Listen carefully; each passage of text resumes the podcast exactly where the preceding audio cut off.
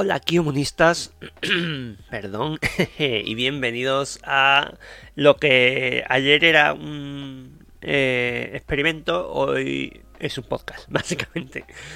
Eh, podcast grabado eh, en Twitch y luego lo pasamos a, todos los... A, todos los proveedores. De hecho, bueno, ahora sí, los que veáis mi pantalla, obviamente los que estáis viéndolo, escuchando por podcast no lo sabéis, pero pues ya está en, en Anchor entonces, si, lo estáis escuchando, ya sí lo sabéis, seguro. Eh, y el está cada vez en más plataformas, obviamente. Ahora mismo me faltan por confirmar Apple Podcasts, eh, Google Podcasts, Overcast y Castbox. Pero el resto de las que Anchor soporta, que es Stitcher, Radio Public, Pocket Casts, Amazon Music, el Anchor y Spotify, ya están disponibles, ¿vale? Y veréis esta página y pues lo podéis escuchar en Spotify o donde aquí queráis o aquí mismo, eh, todo, todo eso. Así que bueno, pues eh, hoy vamos a intentar ser un poquito más dinámicos que ayer, también os digo, porque no veas, ayer le echamos una hora entera a cinco noticias y si pretendemos hacer esto diario no creo que aguantéis tanto. Así que bueno, em, vamos a pasar a la categoría, o sea, ya sabéis que nos saltamos la noticia de sponsor y nos vamos a, a las dos noticias de Big Tech and Startups, es decir, tecnología em, relacionada con empresas, eh, pues de las más importantes de Silicon Valley y, y otras zonas, por supuesto, pero por ahí van los tiros, ¿vale? Eh, el primer titular nos dice que el proyecto Cambria de Meta, que es lo que eh, la empresa matriz de Facebook, eh, mm, está eh, quiere que su headset de realidad virtual, o sea, su casco de realidad virtual, se parezca a un portátil para la cara, básicamente. Entonces, hablando un poco de esto del, del artículo, de los planes de Meta para lanzar un eh, casco de realidad virtual de alta categoría eh, para para este para final de este año, para últimas fechas del año. Proyecto Cambria tendrá unas especificaciones similares a un Chromebook y eh, ejecutará un sistema operativo basado en Android de realidad virtual personalizado o completamente pues sí personalizado, que os digo, eh, custom. Eh, no es un Android de los que tenéis en el móvil, precisamente. Eh, va a tener una calidad de imagen de alta resolución, así que los usuarios serán capaces de leer texto con claridad. Aparentemente eso no se puede en los cascos normales, eso habrá que investigarlo. El dispositivo probablemente sea lanzado alrededor de septiembre y costará 800 dólares, nada más y nada menos, ¿eh? Eh, Meta eh, planea lanzar los, eh, los cascos de Quest en 23 y 24. Quest es la marca de Oculus o el modelo de Oculus en 2023 y 2024. Y planea lanzar un sucesor a este proyecto Cambria en 2024. Así que parece ser que va a tener dos, dos alternativas, ¿no? O dos, sí, dos posibilidades. Están los Quest, que son un poquito más o sea, lo digo por el precio, sobre todo. Un Quest creo que te sale por unos 300, 400 pavos. Y, y es más de, pues, de juego, de entrar en la red social y meterte por ahí, de, ir a reuniones virtuales, etcétera. Pero parece que Proyecto Cambria va a ser para currar, para trabajar, para leer texto, para, eh, pues yo me imagino tener ahí un entorno de desarrollo perdón, un entorno desarrollador y, por ahí ir tirando, no lo sé. La verdad que, eh, vamos, ya con este titular nos han dicho exactamente lo que, lo que esperamos. Así que no vamos a avanzar mucho más en la noticia. Otra eh, noticia es, va sobre Telegram, mi red, mi, no red social, mi aplicación de chat favorita desde hace muchos años. Eh, la suscripción premium de Telegram está apareciendo en betas de la app. ¿Vale? Eh, los beta testers de la versión de iOS de Telegram han descubierto nuevas nuevas características que solamente son accesibles a través de una suscripción a Telegram Premium. La suscripción probablemente añadirá características como stickers premium, reacciones y otras eh, características para eh, equipos de negocio o power users o usuarios eh, muy tochos. probablemente también borre o quite los anuncios para suscriptores. Las partes gratis de Telegram continuarán siendo gratis. Telegram solamente necesita un pequeño porcentaje de sus usuarios para suscribirse eh, para llegar a, a, ser el negocio fructífero que, ellos quieren ser. ¿Vale? No vamos tampoco a, ahondar mucho en esto, ni más ni menos. Eh, a mí me da pena, por un lado, eh, porque hasta hace, no sé si un año y pico, no había ningún anuncio, no había nada que te hiciera pensar que necesitabas este método o este esta alternativa premium, este pago, pero pues habrá gente que si lo necesite, vamos, yo tampoco es que sea un usuario tremendo de Telegram y cada vez menos, o sea, hablo con mis colegas y los canales a los que estoy suscrito voy a lo justo, porque bueno, de tiempo también voy a lo justo, como ya sabéis. Vale, pues pasamos al bloque de ciencia y tecnología futurística, donde vemos que eh, eh, un avance en mRNA, que es el ARN mensajero, eh, ofrece una cura potencial para... no, mejor dicho, una cura para un ataque al corazón potencial. ¿Vale? los investigadores del King's College de London de Londres han desarrollado una vacuna con la tecnología de ARN mensajero que ¿cómo se diría? Em, reverses eh, se traduciría como no retrasa sino eh, pues echa para atrás vale para que me entendáis que hoy todavía me falta mucho café aquí como para empezar a a, a carburar bien ok bueno pues este em, va a echar para atrás o va a recuperar los daños causados por ataques al corazón. Las células del músculo cardíaco eh, eh, necesitan eh, oxígeno y pueden ser dañadas o incluso pues muertas o acabadas durante un ataque al corazón, dejando tejido dañado. Esta vacuna eh, nos está mandando eh, código, o sea, ADN, eh, que, estimula que las nuevas células del corazón crezcan, creando un músculo funcional más que una brecha, más que un, más que un tejido dañado. este tratamiento ha sido probado de forma exitosa con cerdos y los investigadores esperan eh, empezar la, el ensayo clínico eh, en al menos, o sea, en menos de dos años. Vamos, esto eh, la verdad que se ve bien potencialmente la tecnología del ARN mensajero o del ADN mensajero es súper potente y abre puertas a muchísimo muchísima ciencia ficción, sinceramente. Pero bueno, vamos a pensar que por ahora nos va a servir para atacar eh, este tipo de. Pues sí, de heridas o de daños eh, en los que eh, podemos pues, restablecer estas, estas células. Vale, siguiente pregunta.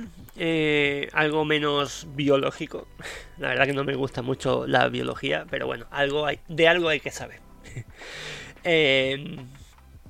una batería que carga súper, súper rápido, eh, llega al 60% en menos de 60 minutos. ¿Vale? Eh, aquí nos faltan datos, para empezar.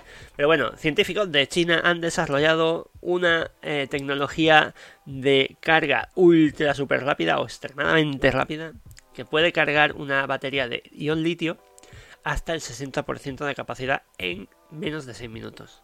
Esta tecnología eh, eh, tiene un ánodo eh, rediseñado con una arquitectura porosa y partículas de grafito que están atravesándola. Vale, la verdad que no estoy muy consciente de la tecnología de baterías más allá del ion litio y tal, ¿vale? Pero eso nos cuentan. Puede ayudar a los vehículos eléctricos a llegar al objetivo que tiene el Departamento de Energía de, eh, de los Estados Unidos de hacer una carga rápida de 10 millas por viaje por minuto. O sea, 10 millas de viaje por minuto de carga. Vamos a leer esta, ¿vale? Vamos a ver qué, qué tal está. Eh, vamos a aceptar. Esto es New Atlas, ¿vale? Eh, siempre hay que mencionar la fuente. Eh, vale, pues no nos cuentan, no es muy largo, pero hablamos de, pues de la batería súper rápida que alcanzaría una carga de 60 minutos por, de 60% por debajo de 6 minutos. Eso es lo que ya sabíamos. Lo que quiero yo buscar por aquí es o sea, si esto sirve para cualquier batería o si sirve para una batería de determinada carga o determinado... Eh, pues sí, determinada potencia, determinada almacenamiento. No es lo mismo cargar al 60% en, en, en, menos de 6 minutos una batería de un Nokia, de un Nokia 3110, que una batería de un coche Tesla. A ver si me entendéis. Eh, pero bueno, por lo que veo, eh, vamos a ir ya a la composición. Una posibilidad excitante incluye eh, reemplazar la mezcla de grafito y cobre con una cabeza de puro litio. está declarado como un material de ensueño que puede eh, permitir hasta 10 veces la capacidad de, los dispositivos actuales. Otros ejemplos interesantes incluyen introducir nanosferas experimentales en el ánodo para eh, amplificar la capacidad o eh, llevándolo o sea, llevando toda la energía con el, con el ánodo para hacer una batería más pequeña y más barata. Vale, o sea, ya entiendo por qué no están hablando de, eh, digamos, capacidades. Pero bueno, vamos. Lo que están hablando es de la, la nueva tecnología. O sea, que no nos va a servir para baterías que ya tenemos, sino que tendrían que ser nuevas baterías. Eso sí. Como hablaban de eh, tecnología de carga rápida, pues cualquiera podría pensar que era por otro, que iba por otro lado. Total, que eh, aquí dicen, como han dicho en Text Explore, este ánodo eh, que con el de eh, con esto de nanocables de, de cobre y un y un chapado en cobre eh, y usando tratamientos de calor y enfriamiento eh, para, su, para este componente nuevo, eh, se incorporó a una batería de ion litio estándar y le dio la posibilidad de ser recargada hasta el 60% en 5.6 minutos y al 80% en 11.4 minutos. Esto está más guay. y, y, bueno, pues vamos a ver si se llega a esta a este objetivo que tiene el Departamento de Energía de 16 eh, kilómetros de viaje por minuto de carga. Yo creo que todavía estamos un poquito lejos. Eh, pasamos ahora sí a la sección de programación, diseño y ciencia de datos. Aquí nos hablan de Postgres ML, eh, un repo de GitHub donde tenemos un sistema de eh, Machine Learning que puede entrenar modelos y hacer predicciones online ah, usando solamente SQL. Esto permite a cualquiera con un conocimiento básico de SQL, como un servidor, para construir, desplegar y mantener eh, modelos de eh, Machine Learning, de lenguaje de... Ah, lenguaje no, de aprendizaje automático en producción PostgreSML eh, nos da un montón de modelos de, entrenamiento y versionado del modelado de... O sea, versionado del modelo y de los datos. Esto es muy interesante y esto eh, no vamos ahora aquí a discutirlo, pero en algún momento podríamos eh, pues hacer una prueba porque a mí sí me interesa. La verdad que, a ver, aquí hay muchísimas cosas que, leer, esto necesita una profundidad tremenda, pero joder, me, puede venir bastante bien para dos o tres cosas que tengo en mente. Así que investigaremos en esa línea. Por otro lado tenemos PyScript, un sitio web donde eh, vemos que es un, framework o un marco de utilidades que eh, eh, que nos permite a los desarrolladores crear aplicaciones Python en el navegador usando solamente una interfaz HTML. Esto creo que lo he visto ya. ¿eh? Eh, los desarrolladores pueden ejecutar paquetes de Python muy habituales y usar Python con JavaScript. Python tiene componentes de interfaz de usuario listos y, una y, una, y un framework eh, flexible y extensible. Esto está muy guay. Eh, ya aquí sí me voy a parar un poquito a, hablar de ello.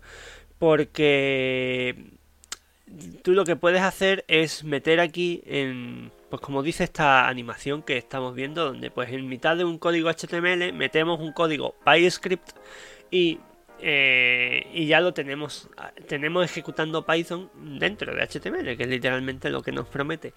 Esto está muy bien porque pues Python es muy rápido eh, y es un lenguaje eh, interpretado también, así que, o sea, no, sí se puede compilar y todo eso, pero lo interesante aquí es que es interpretado y que pues nos va a servir para eh, darle a las páginas web un poquito más de utilidad, un poquito más de... Eh, pues, ¿Cómo decirlo? Eh, de interactividad, sí. tanto con humanos como con otros sistemas. Otro artículo sponsor que pasamos y ahora vamos con la miscelánea, que para mí es la sección más entretenida de leer porque pues cada día es un tema distinto. Bueno, pues aquí tenemos un artículo que dice eh, que tenemos que ver a, un Rocket Lab eh, o a un Rocket Lab, no, a Rocket Lab. Sí, es con, no sé si es Rocket Lab. Vamos a entrar aquí eh, a ver si vemos que, de qué estamos hablando. Sí, bueno, Rocket Lab es... ¿Esto qué es? No sé lo que es Rocket Lab exactamente. Eh, creo que es el. La empresa, ¿no? Vale, pues Rocket Lab eh, intenta capturar eh, un booster, que es un, paracaídas, ¿no? En mitad del aire con un helicóptero. Bah, no me interesa mucho, la verdad que dice Rocket Lab eh, eh, consiguió de forma exitosa una captura en mitad del aire, del aire con eh, uno de sus cohetes Electron en la primera fase ayer. La primera fase fue recuperada por un Sikorsky un helicóptero Sikorsky S-92 usado habitualmente para propósitos militares o presidenciales. De verdad, qué coñazo de noticia. Paro de leer, es que no me interesa en absoluto. Esta, por ejemplo, sí es un poquito más interesante. Eh, mi experiencia obteniendo un trabajo en tecnología con, sin grados o eh, sin experiencia laboral. Esto, eh, antes de entrar en el detalle, por desgracia, mucha gente me está preguntando, oye, Juan, ¿cómo puedo eh, meterme a programar? Eh, no, no tengo una carrera, no, o tengo una carrera en otra cosa, también me ha pasado mucho. Y, estoy viendo que los programadores son los que estáis eh, disfrutando ahora de buenos trabajos, de, una, de un mercado laboral sano. Así que necesitamos, necesito meterme en ese, subirme a ese carro. ¿Cómo lo hago? Entonces yo espero que este artículo me pueda servir a responderle porque muchas veces es un poquito complicado. Y si alguno de los que me estáis escuchando me habéis hecho esta pregunta, no os sintáis ofendidos en ningún momento porque pues la verdad yo en vuestro lugar haría la misma pregunta, es una pregunta muy buena, eh, pero pues obviamente muchas veces no es tan fácil. Vamos a ver. Este artículo detalla la experiencia de cómo un eh, alguien que se salió de, la universidad eh, fue capaz de llegar a un trabajo en, la empresa, en una empresa tecnológica sin un grado o una experiencia relevante eh, laboral. ser capaz de aprender por ti mismo es una gran parte del trabajo. spoiler, para los que tenemos el grado también. Eh, así que experiencias tempranas con eh, aprender a cómo usar eh, un ordenador eran muy valiosas. Muchas cosas pueden aprenderse online de forma gratuita, pero teniendo un currículum establecido, mentores y grupos con los que trabajar es muy, es muy motivador y beneficioso. Los bootcamps pueden proveer también redes de trabajo que pueden llevarte a un empleo. Esto es muy interesante y vamos a hablar de ello.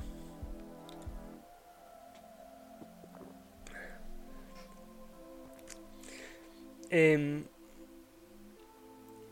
algunas veces, o sea, no, voy a leer el artículo completo, ¿vale? Pero vamos a ver por lo menos los dos primeros párrafos. Eh, a, veces ves un, eh, el título o, sea un titular o un vídeo en YouTube que dice cómo me metí en una empresa eh, de tecnología sin un grado en ciencias computacionales o en computer science degree no eh, en, España sería un grado en informática o una ingeniería informática como es mi caso. ¿cómo, ¿cómo, lo hago si no tengo eso se ve eh, razonable eh, estos vídeos, estos titulares, hasta que encuentras que ellas, que ellos sí tienen un, eh, un título en matemáticas por, por, Stanford o algo así. Esto es una ventaja tan obvia que no, no refleja la realidad de la persona media que quiere cambiarse a esa industria. Ellos probablemente están en mitad de los 20 o los 30, eran profesores o em, eh, contables o estaban en, ventas, eh, ellos eh, quizá habían hecho trabajos de servicio y no habían encontrado algo que, mm, que, se, que fuera estable. Muchas veces esta gente no tiene experiencia técnica eh, y probablemente no tengan ni siquiera un grado. O, menos todavía. O sea, hay gente que, puede tener esa inquietud y no tener eh, ningún título por debajo de instituto. Y es, aquí nos explica este chaval, que no sé cómo se llama, eh, de hecho creo que no lo firma. No, creo que no lo firma. Eh, no firma el artículo, pero dice que como uno que se salió de, la, universidad, eh, que estaba haciendo psicología en una escuela del Estado, en, una universidad estatal, eh, cómo lo hizo para meterse. Y bueno, mm, pues también refleja que el que no es un ejemplo, eh, o sea, que, que, todo el entorno del que él describe para ti puede variar, que no tiene por qué ser exactamente este mismo. Vale, pues aquí habla de que era eh, pianista de jazz en un restaurante cuando era adolescente. Eh, trabajó en, eh, ¿Cómo se llama? En tours de barquitos en Alaska. fue, iba a decir mesero, fue camarero y llevó un restaurante, o llevó en el sentido de que era gerente, o gerente no, responsable en un restaurante de pizza. Eh, total, que todo eso le enseñó a ser simplemente un buen trabajador. O sea, llegar a tu hora, hacer tu trabajo y salir a tu hora. Pero a nivel de tecnología no tenía, eh, no tenía ningún eh, trasfondo. este chico pues era un poquito nerdo, un poquito friki, entonces pues veía o sea, se descargaba películas por torrent, se educaba un poco en HTML, intentaba aprender un poco, eh, se sentía cómodo con ordenadores, eso es lo importante, y, intentaba eh, aprender cosas por sí mismo. Y aquí dice, punto importante aquí, aprender cosas por ti mismo es de hecho gran parte del trabajo. Y esto es algo que yo personalmente no puedo estar más de acuerdo. O sea, eh, hay eh, en mi día a día en el trabajo, pues, o sea, tenemos varias fases ¿no? del día, por así decirlo. Pero una de las primeras es eh, la, la reunión diaria, la daily stand-up, donde ahí hablamos de lo que hay que hacer en este día. Y a lo mejor ese día mi, mi jefe de proyecto me dice, oye, que hay que hacer esto. Esto sea lo que sea. Puede ser eh, traerme datos de un servicio o puede ser eh, programar un... Eh, no sé, una forma más óptima de conseguir datos en una tabla porque está tardando mucho, lo que sea. Pero claro, yo de, de primeras no tengo todas las soluciones, lo que sí tengo son todas las herramientas. Entonces lo primero que tengo que hacer es meterme a investigar cómo conectar ese sistema o cómo hacer eh, eh, ¿cómo se llama? consultas más óptimas. Por estos dos ejemplos. Eh, obviamente gran parte del día si no el día entero no se produce nada productivo valga la redundancia. Es decir yo estoy leyendo investigando haciendo alguna prueba alguna tontería pero puedo, llegar fácilmente la hora de comer que marca te iba a decir la mitad del día, pero no, prácticamente es el final de mi día. Eh, y, yo no he hecho nada, no he escrito código, porque he estado eh, leyendo, aprendiendo, diseñando eh, todo, digamos, en papel y lápiz o pizarra blanca y, y tablet. y, y sin hacer nada, porque estoy aprendiendo a cómo hacerlo en, los siguientes pasos. Y entonces ya cuando estoy seguro de lo que quiero hacer, lo que tengo que hacer, me pongo a hacerlo. ¿Vale? Y ahí al final es cuando consigo un, eh, un el, objetivo que yo, que yo quería. ¿De acuerdo? Eh, dice, por, un por otro lado, ya vuelvo al artículo. Eh, por otro lado, estuve saliendo con una... a Coder aquí no le pones género, ¿vale? Pero Vamos a imaginar que es una chica programadora porque eso es sexy. eh, salí con una programadora que eh, me llevó o me, me guió hacia algunos recursos y me animó a aprender. Esto es muy importante. O sea, y aquí paro otra vez, perdón que interrumpa, pero. O sea, estas dos cosas son súper importantes. Primero, saber que existen recursos para aprender. Eso es necesario. Y si tú me estás escuchando y quieres aprender a programar, pregúntame, no tengas miedo, no tengas eh, pena. Eh, échame una pregunta porque te voy a guiar, te voy a dar una, un montón de información eh, que te va a sobrepasar incluso. O sea, es que hay muchísimos recursos para aprender. Y la segunda es que me animó a aprender. O sea, por un lado, me encanta que, este, que esta persona esté saliendo con otra persona que le, le anime a hacer cosas con su vida. Eso es esencial en una pareja. Eso va por encima de, la programación y todo eso. Eh, a, mí siempre me, ha encantado y me encanta y me encantará. Eh, esa gente que te dice, no, pero estás bien en el trabajo, no, pero pues si tienes algo estable, quédate ahí, es lo que sabes hacer. No, tío, gente de red flag, gente toxiquísima pero gente que te anima a, aprender o decirte, oye, tú puedes, sin positividad tóxica, eso sí, pero oye, tú puedes, tú sabes hacerlo, tú vas a ser capaz. Tío, me, encanta eso. Bueno, pues, eh, volviendo al artículo, otra vez. Ella eh, utilizó 5 horas eh, aproximadamente ayudándome en esto, lo que no es mucho, pero para el primer trozo o para la primera eh, fase de meterme a programar puede ser bastante frustrante y eh, puede eh, sobresaturar. Entonces, pues claro, aquí la, chica o su pareja estuvo al lado suya enseñándole o diciéndole, oye, mira que esto así no, esto asado no.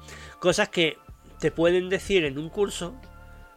Em, pero, perdón, te pueden decir en un curso, pero a lo mejor tardas 30 horas en, cubrir esa parte, eh, dando llegando a detalles muy específicos, pero que a lo mejor se, se meten demasiado en algo que luego no se va a utilizar.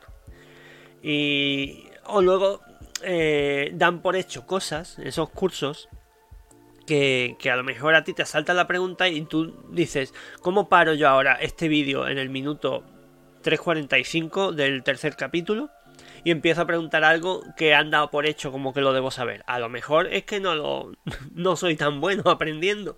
Entonces, si se lo preguntas a, a una persona, pues eh, probablemente si está involucrada en tu enseñanza, te puede ayudar bastante.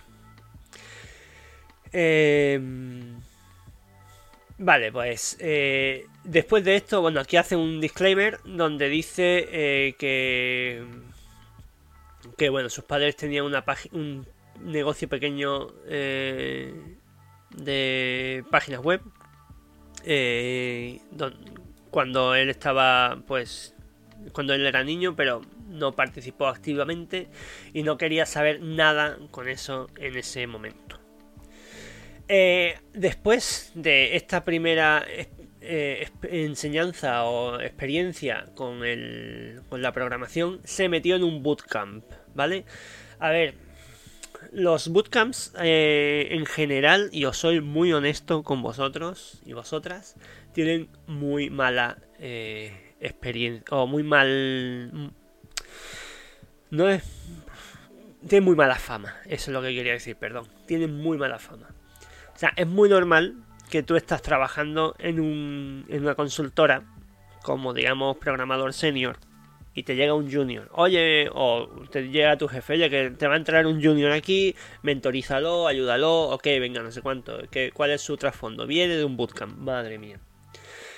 Eh, este madre mía se dice porque por lo general eh, vienen con la lección completamente aprendida y completamente... Eh, fija en un objetivo que a fin de cuentas era el mismo que tenía ese bootcamp.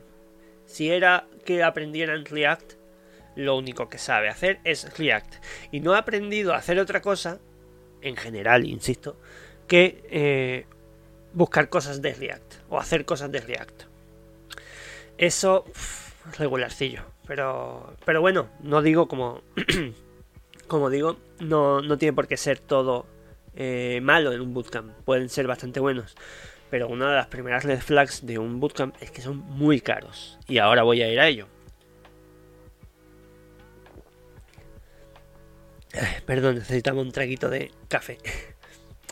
Eh, aquí veo que este tío estaba eh, trabajando en un bote de cemento, algo así, en un barco de cemento en los grandes lagos sabía que necesitaba un cambio. Ahorró 7.500 dólares para la matrícula.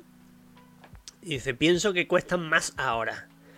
Y dinero para vivir durante unos cuantos meses. Y me apunté a un eh, bootcamp de código eh, de, Java, de Java, eh, en la parte de backend.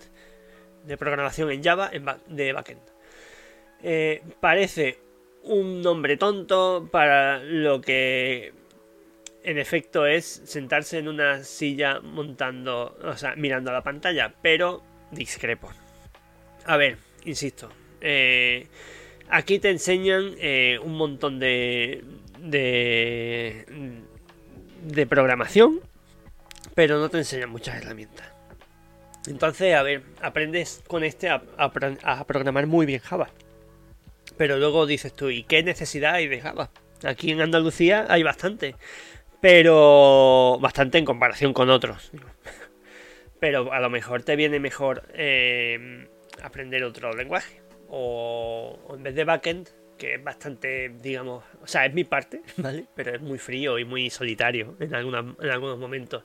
Y poco creativo, sobre todo. Eso es mi parte menos favorita del backend. Eh, y sin embargo el frontend pues es más creativo pero tiene unos problemas asociados. Ya un día hablaremos de ello. Bueno, continúo con el relato. Eh, mi expectativa era que yo estaría compitiendo con los chavales de, YouTube que mencionaba anteriormente. Gente que ya tenían un, eh, una que ya habían estado mirando técnicamente para, para afilar un, un, set de habilidades específicos. Esto era... Eh, este no era el caso en el 90% de la clase. La clase era sobre todo gente de campos que no estaban relacionados, que apenas tenían experiencia ni siquiera de encender un ordenador. ¿Vale? Em, sabía que iba a ser duro y quería, eh, eh, digamos, brillar, ¿no? Eh, si la gente que estaba haciendo, organizando este bootcamp, iban a recomendar a una persona, a unos empleadores locales, yo quería ser esa persona. estuve estudiando por mí mismo 75 a 100, de 75 a 100 horas en los siguientes meses eh, antes del bootcamp, en mi tiempo libre. Hice cosas básicas como en como Code Academy eh, y intenté cosas más duras como introducción al desarrollo web en Udacity o Harvard CS50, que aparentemente será un curso muy chulo, no lo sé. No terminé la mayoría de las clases ni entendí realmente qué es lo que había, qué es lo que estaba pasando durante un montón de tiempo, pero me dio una base a partir de la que pude construir. Esto fue suficiente. Eh, llegué, o sea, eh, empecé el curso con mucha más ventaja de mis, que mis compañeros y continué machacándome. Eh, para ser honesto, y aquí es la segunda red flag que os decía de, los bootcamps, para ser honesto, no había nada en el bootcamp que culminó en una aplicación web muy básica que no puedas aprender online de forma gratuita. Pero encontré que tener un currículum establecido, mentores para preguntar preguntas, para preguntar preguntas, para, para tirarles preguntas, y trabajando en un, en un grupo eh, es muy motivador y beneficioso.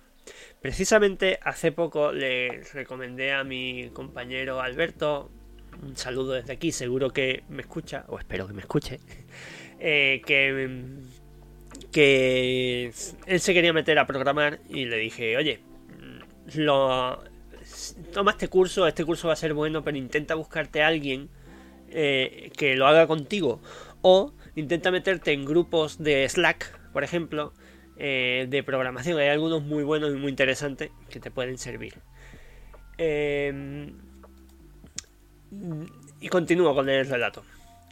Si tú estás haciendo esto solo, necesitas, eh, básicamente necesitas ser capaz de construir un RESTful CRUD App. Dice, búscalo.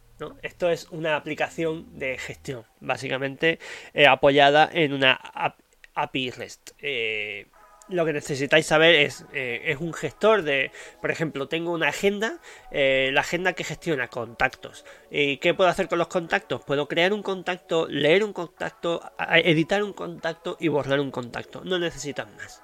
Bueno, pues si esto lo pones en un, en un servidor y la base de datos con los datos de esta agenda, lo pones en otro servidor, esos dos servidores los tienes que comunicar de alguna forma. Entonces, eh, tú lo puedes hacer de la forma que te dé la gana o puedes seguir los estándares, que para eso están, y uno de esos estándares es REST, que básicamente tiene una nomenclatura concreta, nada más y nada menos. O sea, no, esto no es hacer cohetes, de verdad, esto es muy sencillo. Eh, dice que esto lo hagas usando cualquier lenguaje, eh, cualquier, el framework de cualquier lenguaje. Ya explicaremos la diferencia entre frameworks y lenguajes, ¿vale? Eh, Spring para Java, Django o Flask para Python, Node y React para JavaScript son ejemplos de estos frameworks. Solamente elige uno y sé bueno en ello. Eh, dice profundidad sobre eh, amplitud. Es decir, que aprendas, te centres en uno, ese es un muy buen consejo, en vez de aprender de todos, porque al final tú no vas a buscar trabajo de programador, tú vas a, tú vas a buscar trabajo de programador de Python. Y en este caso, de uno de los frameworks. Ya llega un momento, o sea, y yo estoy más o menos en ese momento, eh, después de una tira de años, en el que dices, el framework me da igual. Porque son todos en esencia idénticos o muy muy parecidos. Es decir, por ejemplo, en mi lenguaje que es PHP se usan varios frameworks, entre ellos Symfony, Laravel, G, Send, etc. Y todos eh, tienen sus particularidades, por supuesto, pero dices tú, la base o, las partes comunes son muy grandes, es decir, para todos usarás test unitarios con probablemente PHP Unit. Para todos usarás un gestor de plantillas como por ejemplo Twig. Eh, o para con todos usarás eh, una, tecnología para comunicarte con otros sistemas que puede ser eh, ¿cómo se llamaba? Swagger yo qué sé, me, estoy inventando algunas cosillas, pero la cuestión es que eh, el framework es muy específico, en algún momento te dará igual ese framework, pero para el primer paso es súper esencial. Especialízate, en un framework y a partir de ahí tiras para adelante, ¿vale? Eh, dice, también necesitas aprender Git y poner tus proyectos en GitHub, o incluso mejor, eh, hacer una página web. Para tener algo que enseñar a los futuros empleadores. Súper, súper, súper esencial. Esto, mm, a ver, no, puedo estar más de acuerdo con esto. Eh, Git fue una herramienta que cuando yo la aprendí, la aprendí bien, eh, cambió mi vida a nivel laboral. Y como siempre digo, uno de mis objetivos a la hora de programar, o sea, cuando mejoro la calidad de mi código, yo duermo más eh, cómodo o duermo más tranquilo. Entonces, Git me ayudó a dormir más tranquilo, a decir, oye, si falla algo, aquí tengo un respaldo, pero no solo eso, sino que si, eh, si le paso el código este a mi compañero, mi, mi, compañero va a poder seguir trabajando mientras yo estoy durmiendo plácidamente. Y hay un montón de tecnologías por detrás que pueden ayudarte a, a aprender este tipo de cosas. Y aquí dice la mayor ventaja del bootcamp, que eso también lo reconozco. Dice, la mayor ventaja del bootcamp no fue técnica, fue la red. Después de, eh, aparte de, darme un, grupo de amigos que eh, al final del camino terminarán siendo referidos, eh, los mejores bootcamps te llevan a compañías y te, y te permiten hacer relaciones con ellas. empresas, a fin de cuentas. Em, por supuesto, deberías buscar qué servicios de empleo te ofrece un bootcamp. Eh, e incluso si tienen algún tipo de, de tarifa eh, para ese servicio. Y que eso debe ser un eh, argumento para decidirte mm, apuntarte en uno o no. Aquí en este bootcamp que, comenta el compañero, eh, dice que llevó unos cuantos eh, empleadores para hablar sobre eh, cómo eran estos trabajos en, el, en la zona, ¿no? Y al final de su presentación ellos decían, por cierto, tenemos una, una vacante de Java, de desarrollador Java. Así que yo andé y hacia ellos, anduve hacia ellos, perdón, y dije, hola, yo soy un programador Java. Dos eh, buenas entrevistas después. Tenía una oferta de 50 mil dólares eh, en la semana 9 de 10 que tiene el bootcamp. Y ya mencioné que... Eh, que o sea, me mencionaron que probablemente podría tener otra oferta de 55.000 y negocié hasta 52 más un bonus de 3.000. Eh, creo que los, eh, los roles junior en, un, en, ciudades más tecnológicas o con más empresas tecnológicas pueden pagarte más de esto, hasta 6 cifras. Eh, pero habría aceptado cualquier cosa para llevar mis pies a la puerta. Vamos a parar aquí. A ver, 50 mil dólares. O sea, para empezar, en Estados Unidos los sueldos están muy, muy, muy, muy por encima de lo que vemos aquí en España. O sea, aquí, para que te ofrezcan eh, 50 mil euros, tienes que estar en Madrid, ser, eh, estar allí trabajando unos cuantos años, o sea, tener cierta experiencia y entonces te ofrecerán 50.000 y además esos 50.000 te valen para poco, porque Madrid es una ciudad muy cara. Pero en ciudades como Cádiz o en zonas como Cádiz, eh, provincia, eh, por ejemplo, recuerdo una empresa que no fue mi caso, por cierto. Eh, no, yo entré en esta empresa con un poquito más de experiencia, pero sí conocía a gente que entraba, o sea, salía de la universidad, ojo, de la universidad, o algunos incluso sin el título, y entraban en esta empresa.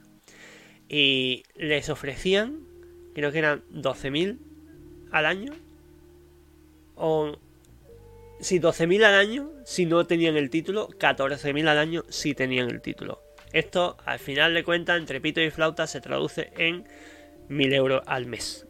¿Qué dices tú, coño? 1000 eurista está muy bien, pero también te digo que es el salario mínimo. Que cualquier otro trabajo de 40 horas te ofrecería exactamente lo mismo.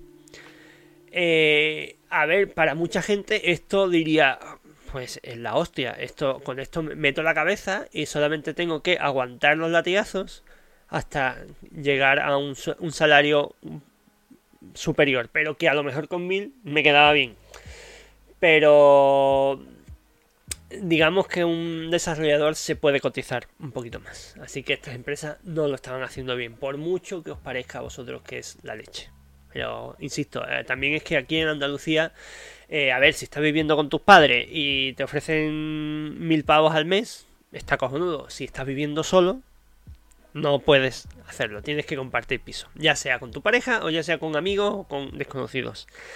Y a ver, y obviamente con tu pareja, o sea, yo conocía a gente que cobraba eso y estaba, tenía mujer e hijos y la mujer también trabajaba y, estaban montando una familia con mil pavos al, mes de programador. Eh, pero pues se sufre y aparte no es un entorno, en este caso era una, una consultora que en cualquier momento te decía, mira, no hay proyectos, no hay clientes, no sé cuánto, fuera de aquí te despachaban, finiquito y a otra cosa. Entonces, no es la, mejor opción. Pero todo esto lo decía para deciros que esos 50.000 desde el principio es mentira. O al menos aquí en España, o al menos aquí en Cádiz, o en Andalucía, es mentira. Igual en Sevilla te pueden ofrecer eh, 20 y algo. En Málaga te pueden ofrecer 20 y algo también. Yo creo que menos de 20 es seguro, más de 20 muy poco probable. Pero bueno, eh, ahí tenéis el, tip, ¿vale? Y bueno, y lo de las seis cifras, o sea, yo en esta última tanda que estuve haciendo de, de, ofertas, no me han llegado todavía a ofrecer seis cifras. me ofrecieron, bueno, cinco sí, obviamente, cinco es más o menos facilito. Eh, pero mm, teniendo ya un montón de experiencia y claro, siendo europeo, para una empresa de Estados Unidos, que siempre te van a ofrecer muchísimo menos, por lo que sea. Bueno, pues eh, aquí empieza a hablar de cómo le fue el, eh, el trabajo, que dice el primer trabajo es el más duro, una vez que estás dentro, estás dentro. O sea, cuatro años después y cuatro trabajos después, ahora hago 175 mil dólares como un programador senior. Cuatro años para senior, regular, pero bueno, puede ser, puede ser. Yo diría que es mid, pero en fin. Eh, también es cierto que ese ambiente es muy distinto al de Europa y en general al de España, y en particular al de España. Total, dice, una cosa para notar, la reputación de los bootcamps ha empezado a mm, venirse abajo eh, últimamente, en muchos casos por muy válidas razones. Algunos son fraudes directamente. Eh, tú no puedes aprender a ser un gran programador en un par de meses. Pero si, si eres dedicado y trabajador, es muy posible que puedas meterte en una industria en menos de, digamos, medio año. Mucha suerte. Y bueno, pues eh, finaliza el artículo diciendo la parte más complicada de programar. Eh, dice, me siento obligado a mencionar esto después de ver a algunos amigos eh, de mi y gente de mi entorno. La parte más complicada de programar no es la técnica, ni incluso tener el trabajo, es que te guste el trabajo. Vamos a ver en qué, a qué llega esto, ¿vale? Eh, si no disfrutas la a veces eh, estresante y, e ingrata e ingrato rol de mirar a la pantalla y hacer cosas, eh, puzzles de lógica frustrantes, por lo general solo, en algún momento te quemarás y te preguntarás por qué incluso te metiste en la industria. Esto es cierto, pero tiene sus matices. Si tú ya odias tu trabajo, eh, quizá eh, odiar este por más dinero y mejores condiciones laborales puede ser un paso lógico hacia adelante. Pero parece que... Eh, pero lo he visto ocurrir. Gente... La gente después de unos cuantos años se dan cuenta que no merecía la pena para ellos. Deberías eh, pasar algún tiempo antes de decidir que si vas a cambiar tu, eh, tu carrera completa, intentando enseñarte algo y pensar sobre si quisieras hacer esto 40 horas a una semana por al menos una década. Eh, a mí me gusta la mayor parte de ello y todavía sueño con volver a un barco en Alaska eh, porque la, hierba del vecino siempre es más verde. Es decir, eh, y esto no, nos pasa mucho y, a mí también, eh, sin, sin baño caliente. Hay muchas veces que yo digo, estoy aquí programando, estoy en mi ciudad favorita, Cádiz, con un solazo aquí detrás, pero estoy metido entre cuatro paredes asfixiantes, eh, eh, con el calor del ordenador, aguantando reuniones, haciendo estos puzzles de lógica, que, joder, se me, se me complica la, la, existencia nada más que pensar en esto cuando podía estar, eh, por ejemplo, desde atendiendo mesas en un bar hasta plantando patatas en un campo o haciendo algo que implique algo más de movimiento, por ejemplo, o algo más de de trabajo manual, que es lo que mucha gente le, pesa más en la informática. Pero a mí me gusta encontrarme retos aquí. Incluso en esta época en la que no me encuentro tantos retos, porque, bueno, ya he pasado por varios y, ya más o menos sé resolver muchos problemas. Pero tienes que. Lo que sí coincido en este, con este artículo, o con esta última parte del artículo, es que tienes que aprender a, que te guste el trabajo, a, que cada día digas, es un día más de trabajo que me puede quemar, pero también me... perdón, con la voz, joder. Ay, que he hablado mucho, perdón. Em, es un trabajo que me, gusta eh, y me puede gustar más. Vamos a intentar que nos guste más. ¿Cómo te puede gustar más? Descubriendo cosas nuevas, tomando nuevas rutas en el camino del programador. Por ejemplo, yo antes era programador full stack, que eso es que se encarga de todo el proceso desde ser, eh, desde ocuparse del servidor hasta ocuparse de la, interacción con los usuarios. Eh, al final de ahí puedes dividir eh, o sea, puedes moverte a una sola sección del desarrollo de una página web o de un software de lo que sea. Y yo elegí la parte de backend, como os dije antes, que básicamente pues eh, trabajar contra una base de datos o contra una serie de sistemas eh, terceros y presentarle datos a otra capa. Eh, entonces estás como un punto intermedio, pero a mí es una parte que está lo suficientemente cerca del hardware o de, la capa de servidores eh, como para necesitar saber algo de ellos. Y mm, para mí lo más importante, se quita de en medio la parte de frontend, que es la que menos me gusta. Em, pero eh, obviamente estar solamente en eso te puede frustrar. Así que puedes irte directamente a la parte de... Mm, ¿Cómo se llama? De frontend, o sea, de DevOps, que es eh, la que organiza todos los despliegues, toda la infraestructura del, de, del servidor pero de una forma programática, una forma en la que tú ya estás acostumbrado a trabajar. No es meterte con una consola de comandos a configurar cosas, sino es hacer un programa que las configure por ti. y eso eh, para mí ha sido uno de los grandes descubrimientos y siempre me, encanta meterme en ese, en ese tema. Pero bueno, como os digo, es cuestión que, cada uno vaya eh, investigando qué es lo que más le, gusta, eh, qué es lo que más le puede seguir gustando, por así decirlo, en, en su trabajo. Pero bueno, eh, vamos a ir terminando ya. Hemos dedicado muchísimo a esta última parte, pero creo que era súper importante hablar de, este, de este asunto. Sé que es algo que le va a ser muy útil a, mucha gente porque me lo preguntáis y os animo a que me sigáis preguntando. Y, nada, pues eh, ya sabéis que me podéis seguir en en Anchor, en Apple Podcasts, en Google Podcasts, en todos los servicios de podcast. Ahí estoy yo. Eh, este podcast se llama No Soy Científico. El 100 es con el número 100 y la última O es un 0.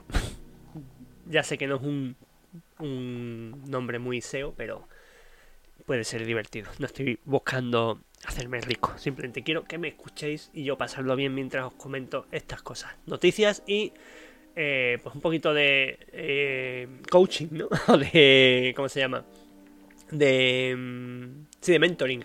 Porque meterse en este tipo de fregados a veces es, bastante complicado. Así que nada, os, escucho, os leo eh, en las redes sociales de siempre, por ahí las tenéis. Y un abrazo muy fuerte para todos. Nos vemos en el siguiente capítulo. Chao.